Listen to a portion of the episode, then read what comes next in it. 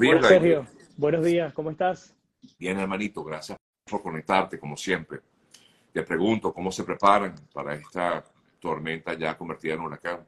Bueno, desde ayer en campaña porque hay varios elementos que complican el escenario. Lo primero es que afortunadamente la tormenta ayer se desvió un poco, muy, muy poco al oeste, lo que lo ha alejado no solamente de la bahía de Tampa, sino de las zonas más afectadas del sur de la Florida, que recuerden lo que ocurrió el año pasado, más de 100 personas murieron, etcétera, ¿no? A través del, a, partir del huracán Ian. Pero bueno, estamos preparándonos. Eh, se espera que para más o menos la mitad de la mañana de mañana, eh, es decir, de este miércoles, es cuando pegue fuertemente el, huracán, principalmente eh, al, tocar tierra, que va a ser entre em, un poquito más abajo de Tallahassee y Crystal River, que es hacia el norte de la bahía de Tampa.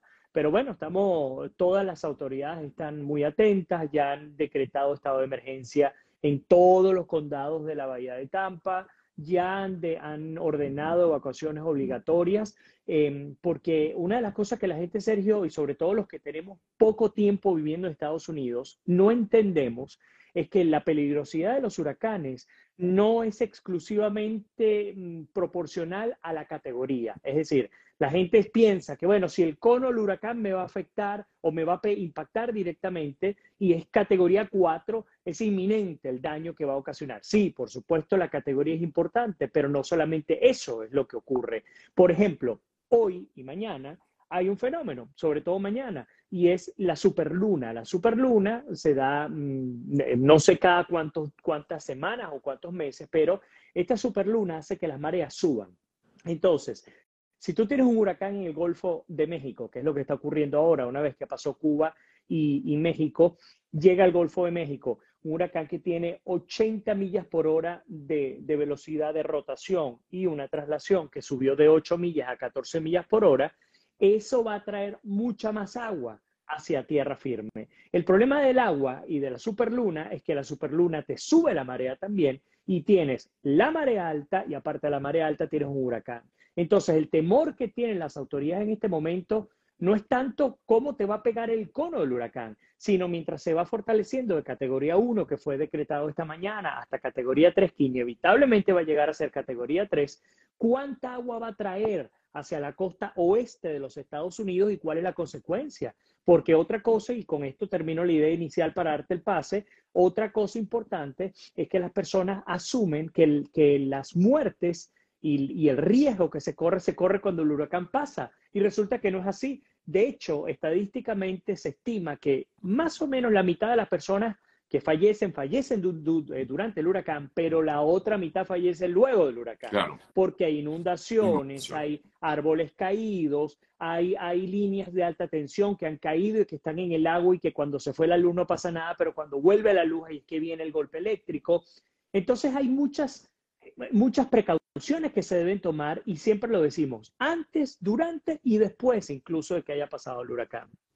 Donde tú estás, que es la bahía de Tampa, eh, Vladimir, eh, ¿qué, previsiones hay o qué predicciones hay con respecto a los a lo que pudieras causar Italia allí en la bahía de Tampa, que es donde bueno, concentra una gran parte de la población? Así es, de hecho, si vamos solamente a la ciudad de Tampa, estamos hablando de la tercera ciudad más grande de la Florida, incluso más grande que Orlando en términos de cantidad de, habitantes.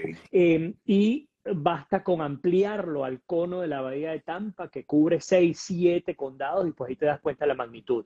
¿Cuál es el miedo? ¿Cuál es el temor?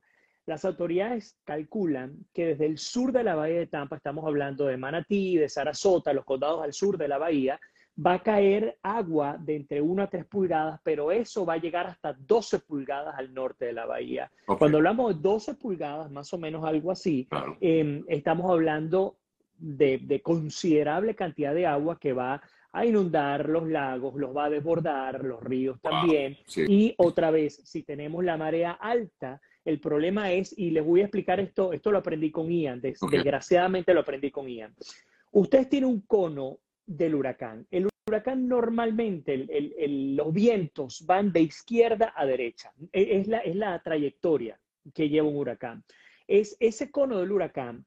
Cuando pasa por el sur de donde tú te encuentras, él va a quitar el agua que está, por ejemplo, en mi caso, que vivo en la costa, va a quitar el agua, la parte de arriba del huracán va a quitar el agua que tienes arriba y la va a botar abajo. Y eso fue lo que ocurrió con Ian. Por eso que la destrucción fue tan masiva, porque chupó todo el agua de la bahía y lo botó abajo en Naples, en Cape Coral, muy abajo.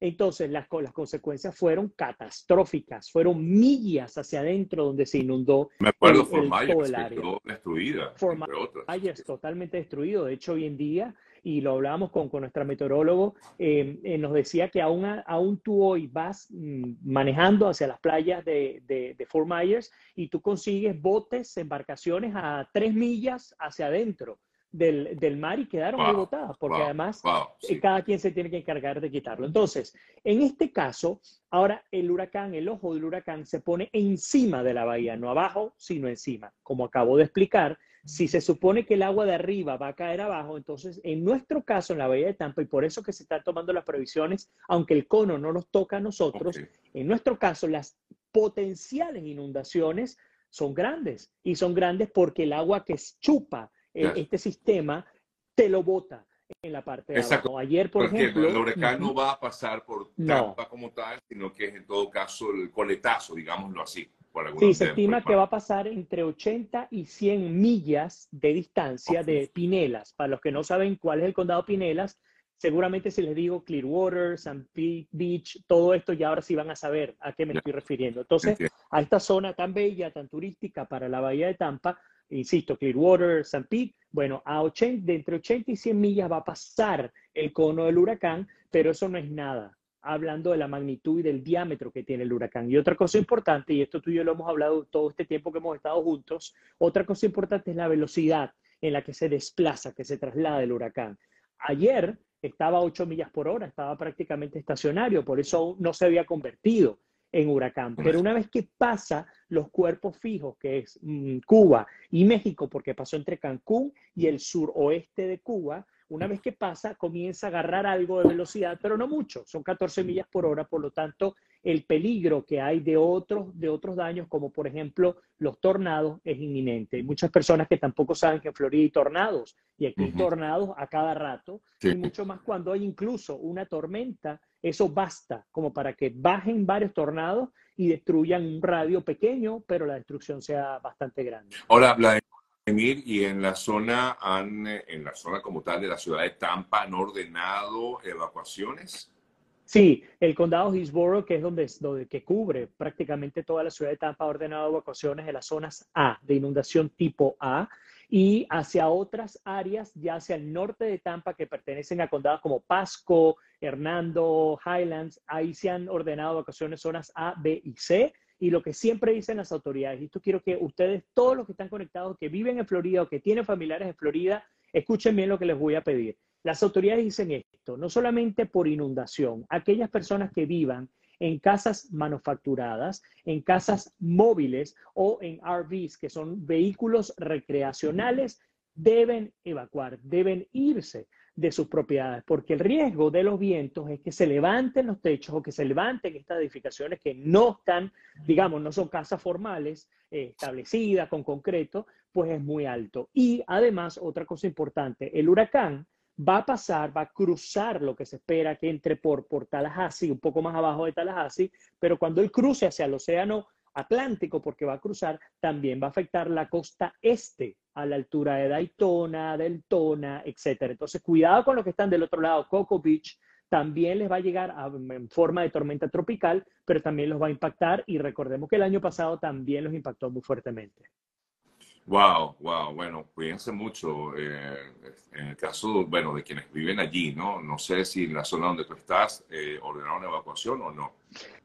Todavía no, creemos que sí va a ocurrir. Yo estoy en una zona, aquí en Estados Unidos las categorías de inundación son de 1 a 10, donde okay. 10 es lo peor. Yo vivo, en mi casa es zona 9. Entonces tú vas a pie, a tres minutos tienes el, el, la, la, bahía de Tampa okay. eh, sin ningún okay. problema. Entonces, sí, y eh, insisto, por el tema de la superluna seguramente nos van a, a obligar. Ahora, pero ¿cuándo debería en todo caso comenzar la evacuación? Discúlpame.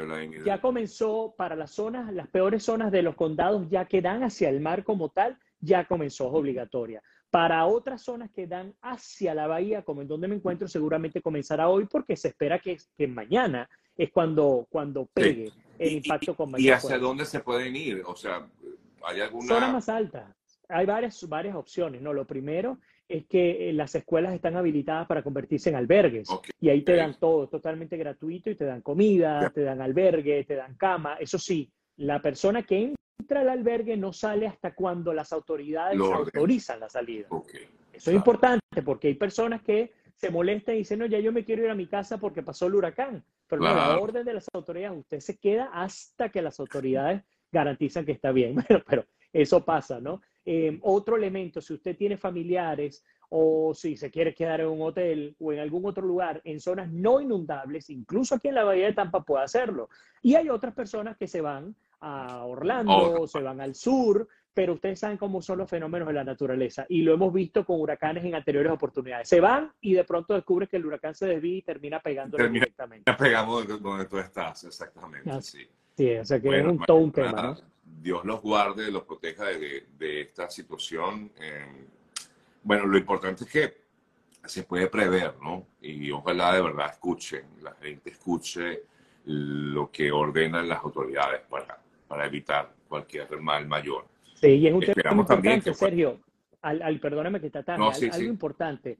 Eh, una de las cosas que siempre dicen las autoridades y que nos dicen en, el canal también, eh, la idea no es crear pánico. Si uno se planifica bien, este tipo de fenómenos no tienen por qué dañarnos. Pero, por ejemplo, si usted vive con su abuelo, con su abuelita, con su papá, con su mamá, con algún familiar que tiene una condición médica, cáncer, eh, eh, cardiopatía, lo que sea, y usted le dice, mire, usted está en una zona de inundación y usted tiene que evacuar. Y usted dice, pero es que aquí nunca se ha inundado esto y tengo 20 años viviendo acá. Y yo voy a tomar la decisión de quedarme aquí. Porque esto es lo que ocurre en muchísimos casos. Yo he retratado no sé cuántas veces esto. Se quedan en su casa, pasa el huracán y resulta que su, zona no se, no se inunda, pero a tres cuadras más arriba se desbordó una de, de, las zonas de la bahía y tapan totalmente el acceso. Y su familiar, desgraciadamente, tiene un paro cardíaco. Usted cuando llama el 911, el 911 le va a decir, lo siento mucho, usted tenía que haber evacuado y nosotros no tenemos capacidad para llevar a nuestro personal de manera segura y su familiar va a morir. Entonces, muchas veces las personas asumen que cuando se ordena la evacuación es por un tema de, de, qué tan fuerte te va a pegar un huracán. No, es porque hay situaciones, sobre todo pasa con ancianos y Florida está llena de personas retiradas que deciden no irse y resulta que les tienen una condición médica, les pasa justamente cuando ocurrió el huracán y ya no hay manera de poderlos rescatar. Vayan a las estadísticas, muchos de estos casos de las muertes tienen que ver con muertes naturales a causa de no haber podido ser atendidos a tiempo. Así que tomemos las previsiones, no nos cuesta nada una incomodidad de uno o dos días y tener la seguridad de que nuestros familiares están bien, eh, más allá de sentirnos cómodos y resulta que después se nos va el agua, se nos va la luz, no tenemos quien nos rescate y bueno, para usted de contar.